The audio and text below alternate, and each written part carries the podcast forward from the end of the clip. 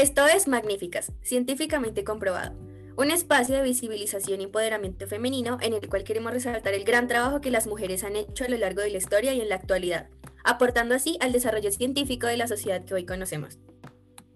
En el capítulo de hoy tendremos un espacio abierto y guiado con el equipo de Magníficas, 15 mujeres comprometidas con el rol de todas en la ciencia y en la sociedad. Vamos a empezar presentando a nuestro equipo. En el equipo creativo tenemos a María Fernanda Cárdenas, a Lisa Anduesa, a Andrea Lisset Guerra, María Camila Cortés, Michelle Polo y Sofía Dulce. Como parte de nuestro equipo logístico tenemos a Emily Villamizar, a María Laura Almedo y a Isabela Urrego. En el equipo de planeación tenemos a Camila Andrea Velandia, Mariana Escobar y Lina María Cerrato. Continuando con el equipo de redes y publicidad, tenemos a Helen Vergara y Rita Campos. Dentro de nuestro equipo técnico tenemos a María Alejandra Borrero, a Valentina Brito y a Natalia Ardila. Y por último, en nuestro equipo directivo tenemos a Valentina Parra, Mariana Becerra y quien les habla, Sofía Muñoz. En nuestro primer capítulo hablamos acerca de la desigualdad de género. El día de hoy vamos a hablar desde nuestra perspectiva respecto a nuestro capítulo anterior. Nuestra primera pregunta es, ¿creen que tenían un concepto claro de la desigualdad que afrontamos en diversos escenarios antes de empezar a trabajar en Magníficas?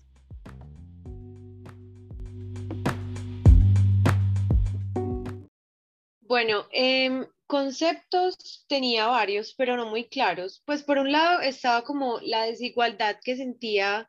yo misma en mi burbuja, pues como en mi cotidianidad.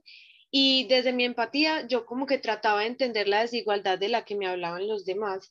Ya estando acá en Magníficas, para poder hacer algo al respecto, como que hemos tenido que abordar la desigualdad de una manera más seria, más real, como desde la salud pública, con estadísticas y datos reales. Entonces, así el panorama como que se hace cada vez más claro, pero a su vez más desalentador.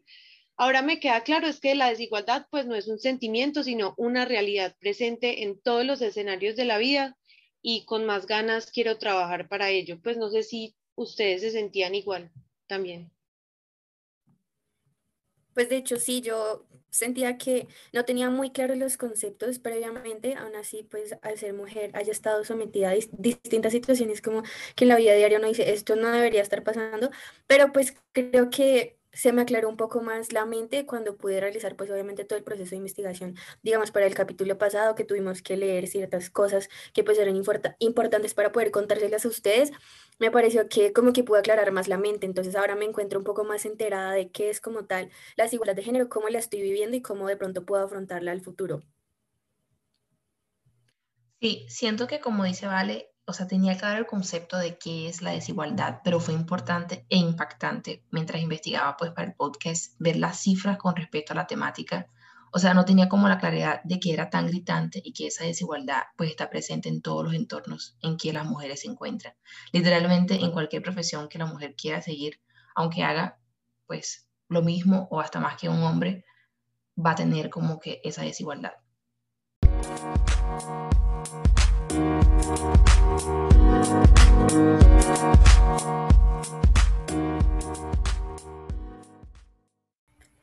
Bueno, ¿y cuál es la situación en la que tal vez han evidenciado más desigualdad en su posición como mujeres?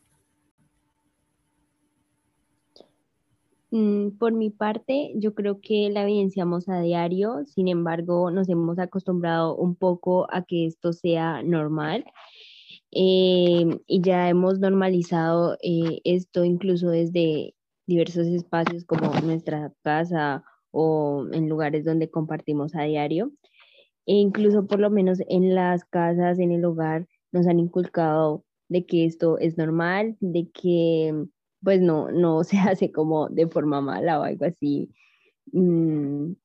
y que no tiene consecuencias eh, pues no sé si a ustedes les pasa, pero por ejemplo a mí eh, siempre me han inculcado de que puedo lograr todo lo que quiero, pues, soy magnífica, soy muy inteligente, pero eh, por lo menos los hombres de, de, mi casa como que no salen de esa zona de confort, entonces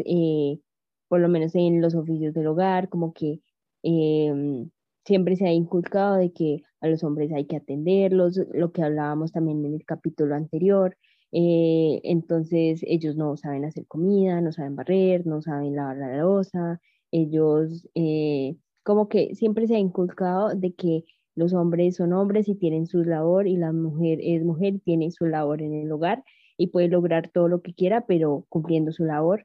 Y creo que eso también se evidencia mucho en la crianza, en que a los hombres se les permite más cosas, eh, eh, a los hombres se les permite que, mm, mm, no sé, por ejemplo, que tomen desde menor edad o que traigan a sus novias a la casa o que lleguen a cierta hora, mientras que a la mujer como que todo se le limita solamente por el hecho de ser mujer. Entonces, eh, es como una forma de, de evidenciar de que lo estamos normalizando, pero hay que cambiar ese chip y aunque sea muy difícil con espacios como este, em, pues podríamos lograrlo. No sé qué pienses, por ejemplo, Sofi. pues yo la verdad considero que esta pregunta tiene un millón de respuestas, pero estoy bastante de acuerdo contigo. La verdad, como para dar un ejemplo de otro ámbito en el cual yo he presenciado la desigualdad de género y pues he mostrado como tal que el hecho de ser mujeres nos puede dar o beneficios o desventajas, pues podría ser el ámbito académico. Yo creo que a más de una le ha pasado o pues más de alguna persona habrá escuchado como eso de que a las mujeres a veces nos queda más fácil y eso suele verse como algo erróneo porque normalmente se suele ver de una parte superficial, que hay, qué tan linda la doctora, que por ser más lindas nos van a preguntar más fácil o que a las niñas les va a quedar más alto el promedio por el simple hecho de ser mujeres no sé, en el ejemplo, en el campo de la medicina se ve muchísimo que se dice que a las mujeres les queda más fácil estudiar medicina que a los hombres. ¿Por qué? Porque normalmente los maestros, los directivos o pues quien sean las personas que otorgan esa parte del promedio de las notas de las calificaciones, suelen ver a veces a las mujeres como un trofeo o como un objeto que si les dejan más fácil una pregunta, si les comparten un café o si les dejan más fácil el parcial, entonces van a querer obtener algo a cambio. Y pues todos sabemos de qué estamos hablando con ese algo a cambio. Entonces se me hace que la verdad es una problemática que se ve muy marcada de como de varias perspectivas. Por un lado tenemos a los hombres que van a empezar a decir eso. Ser médica es más fácil, a las niñas les va a quedar más alta la nota simplemente por ser lindas. Y por otro lado, también tenemos la problemática de aquellas mujeres que tal vez ven esto como un halago y no como una ofensa, que es lo que yo consideraría. O sea, no debemos ver esto como algo positivo, sino que debemos darnos cuenta de que pues el hecho de que nos digan como tal que por ser lindas tenemos mejor nota, pues en realidad no deberíamos tomarlo como algo positivo y deberíamos darnos cuenta de que eso es algo que deberíamos frenar. Y pues no sé, ¿qué piensa Emi, digamos, al respecto? Bueno, pues si yo totalmente de acuerdo con lo que dice Maleja y con lo que dice Sofi, pues, o sea, es algo que vivo en mi día a día, en mi casa, en donde estudio, en donde voy a hacer las prácticas, todos los días estoy viviendo con una constante desigualdad. Por ejemplo, en mi casa, pues yo soy la única eh, mujer de tres hermanos eh, de tres, con tres hombres y pues siempre es como de que a ellos les dan más privilegios, a ellos les dan más aceptación, ellos tienen más permisos que yo. Entonces, empezando por ahí y como decía Sofi, en, en mi día a día, en las prácticas, yo siento que eh, digamos, los pacientes, los doctores tienden a decirme como, bueno, niña, señorita, y a, a, mis compañeros hombres son más como doctor o los tratan con más respeto de lo que pues me podrían tratar, eh, de lo que me están tratando a mí. Entonces es como en todos los ámbitos. Yo siento que no hay como un punto en el que se viva más desigualdad que en el otro, sino generalmente en todo, en todo como tipo de ámbito, ya sea académico, también con mis eh, amigos, en la parte social. Hay muchos eh, factores de desigualdad que están arraigados a lo que vivimos como día a día y pues ya esa sería como las situaciones más comunes en las que he vivido desigualdad.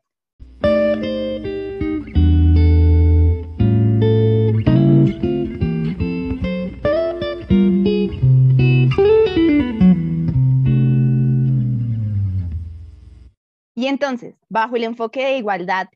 y equidad, ¿qué consideran que podemos hacer para asegurar escenarios para la mujer en la ciencia yo creo que podríamos crear estrategias para incentivar la participación de mujeres en proyectos de investigación, en foros, en semilleros. yo pienso que, eh, pues obviamente hay muchas estrategias, ¿no? Pero para mí, eh, una que sería muy importante es la educación desde, desde, desde la básica primaria. O sea, debemos inculcar en todas estas niñas eh, un espíritu científico, de pronto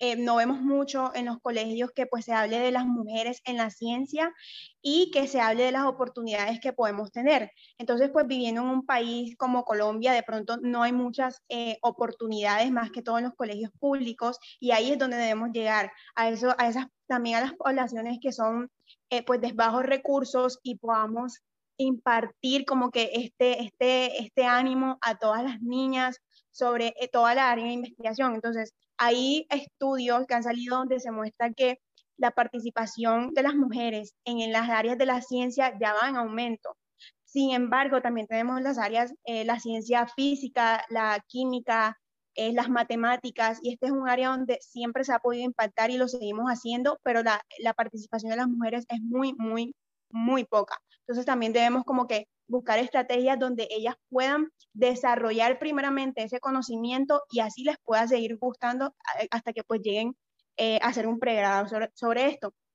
También me parece importante que hay que, hay que eh, educar a la comunidad, a la familia, porque a veces nuestra familia también puede ser un punto de que ya sea que nos va a desanimar o que nos van a, ayudar a echar para, para adelante. Entonces, muchas veces nuestras mamás, nuestras tías, a nosotras las mujeres cuando vamos a una reunión familiar es súper típico que lo primero que pregunten es, bueno, ¿y el novio? ¿Y para cuándo te vas a casar? Y son, o sea, cosas que realmente no, de pronto no estamos buscando y que está bien, está bien quererlo, pero no nos preguntan o no nos animan como cómo te va pues en, en, investigación, cómo te va en tu, en tu, en tu carrera, o sea, nos animen a irnos por esa, esa parte de, mejorar en, en,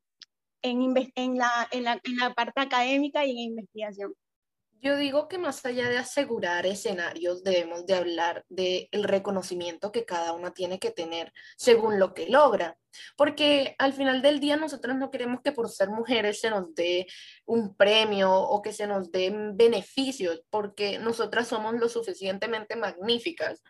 como para que por nuestros logros se nos reconozca. Entonces yo digo que de, eh, si bien hablamos de equidad, eh, recalquemos lo que es la igualdad, que en los diferentes campos donde se ve que eh, los hombres tienen más repercusión, también se le dé ese mismo impacto a las mujeres y sobre todo a los logros que estas han trabajado y pues han cultivado simplemente por su esfuerzo y por su dedicación y no solo por ser mujeres.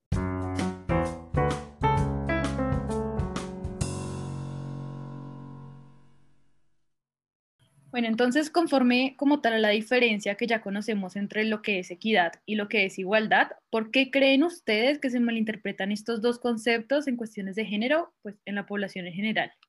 Cuéntanos, Mari. Bueno, Sof, de hecho, conforme a este tema, yo siempre había estado confundida y el único ejemplo y la única situación que me hizo aclarar estos dos conceptos fue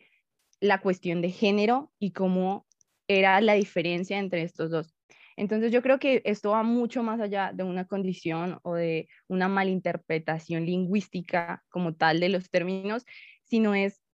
ir más allá conforme a la educación que se da, conforme al desinterés, y para mí esta es la clave, el desinterés que hay en conocer cuál es la diferencia,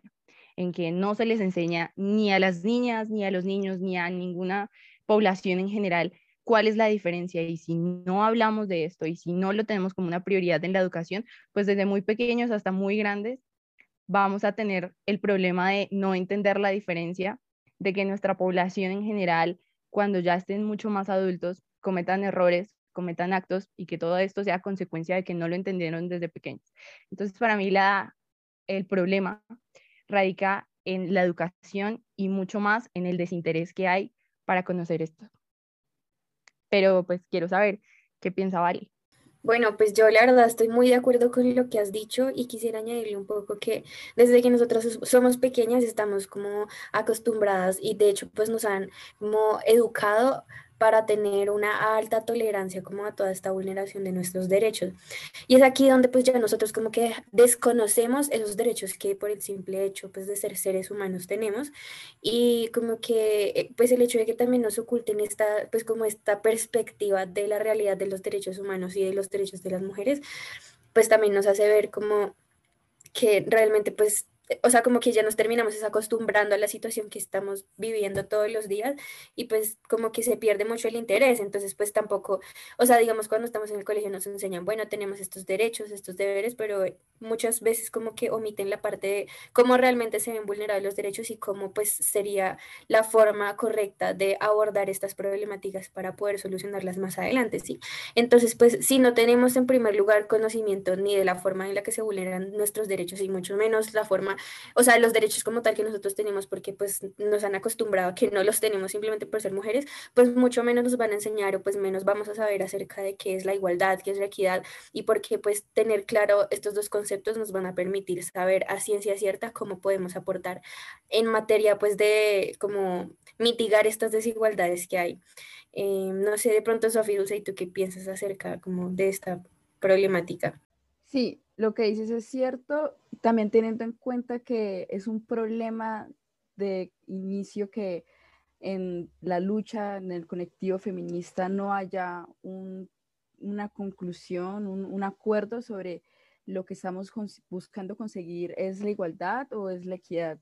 Y eso viene, yo siento, de la estigmatización que se creó a partir del término de igualdad, que mucha gente ha cambiado la noción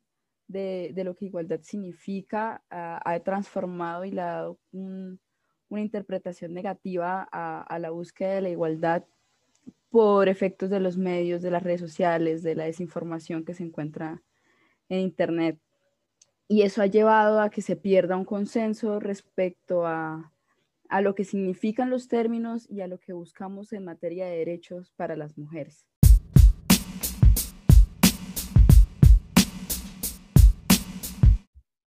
Y ahora una pregunta súper importante. ¿A qué mujer admiran y por qué creen que vale la pena seguir creando espacios que aseguren nuestra participación, no solo en la ciencia, sino en todos los demás ámbitos en los que debemos tener un lugar? Yo creo que una mujer de admirar es Mary Wollstonecraft, que básicamente es conocida como la madre del feminismo y pues ella fue muy destacada en la filosofía, ella fue profesora, educadora y autora. Y pues todo esto pasó en realidad en un contexto en el cual las mujeres eran sometidas y no tenían ningún tipo de visualización.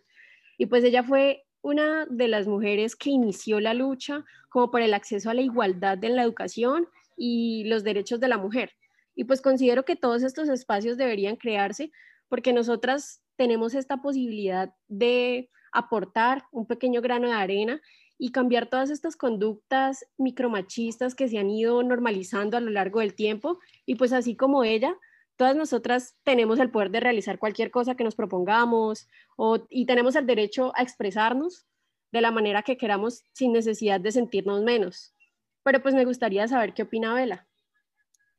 Pues yo siento que soy muy privilegiada de tener como a muchas mujeres en mi vida y por ende admiro a todas, desde mi mamá, mi hermana, mis amigas y claro, ustedes acá de magníficas.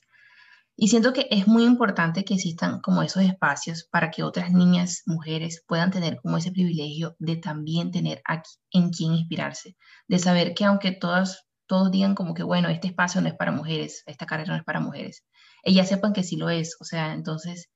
por las que vinieron antes de nosotras, por nosotras y por las que vienen después, necesitamos crear todos los espacios posibles. Y como dijiste tú, o sea, dejar claro que podemos ocupar cualquier espacio que nos propongamos.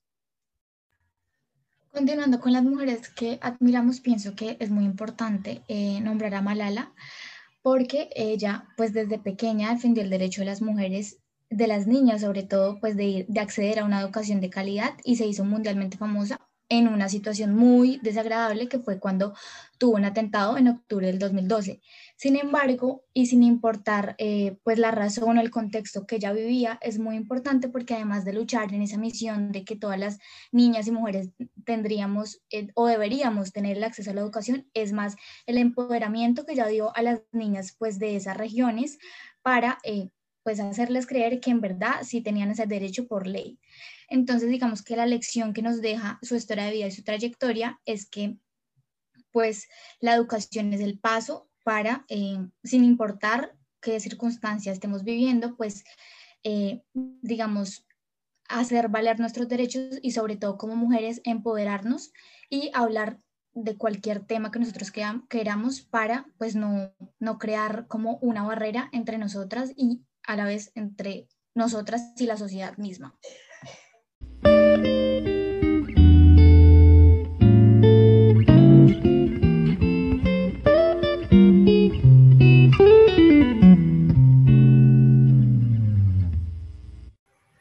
Bueno, y por último, pero no menos importante, ¿ustedes por qué creen que no deberíamos ignorar este tema o por qué es tan importante que hablemos de este tema?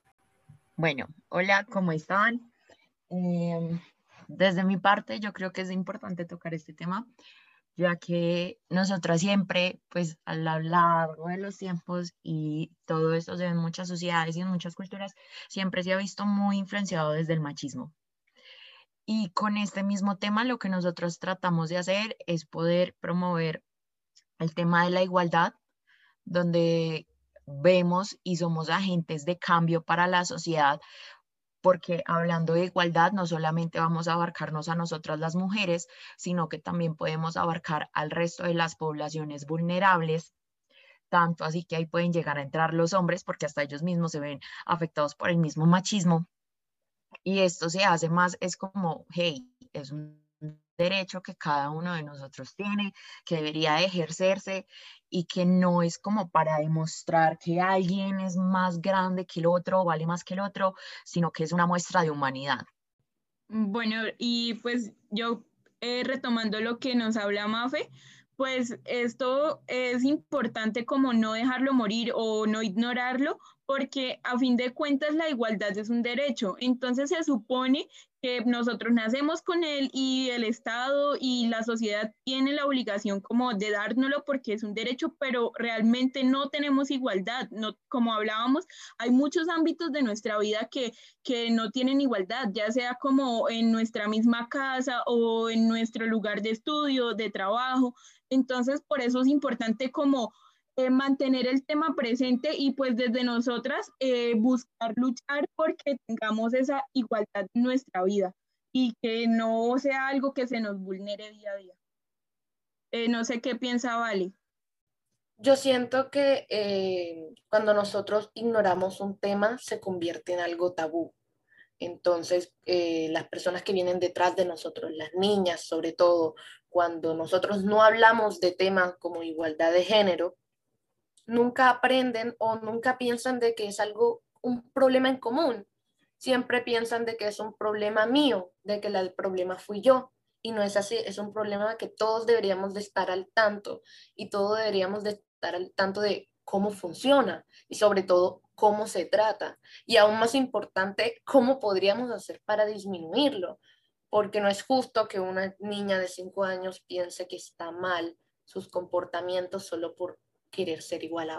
un chico. Bueno, y pues eh, hablando un poco del por qué no deberíamos ignorarlo, es porque hoy día tenemos tantos medios, tantas opciones para poder conocer o, para poder diferenciar lo que es equidad e igualdad, pero también se nos hace muy difícil porque nosotros, eh, muchos no conocemos la diferencia entre estos dos términos y por eso se nos hace muy difícil el poder eh, interactuar o el poder aceptar ciertas cosas que pues por derecho nosotras las mujeres merecemos. Entonces, este tema no se puede ignorar porque, como lo mencionó Vale, vienen eh, generaciones detrás de nosotros que necesitan bases para poder alcanzar o para poder cumplir sus sueños, para poder cumplir sus metas y que no sean tachadas porque es una mujer y porque es débil. Entonces, eh, esto se debe hablar porque no se deben dejar estos temas como un tabú. Deben ser la realidad de que todas las mujeres tenemos el derecho de enfrentar eh, cualquier carrera, cualquier situación, cualquier rango político, no solo porque somos eh, mujeres, sino porque somos personas con derechos al igual que un hombre o al igual que cualquier otra persona.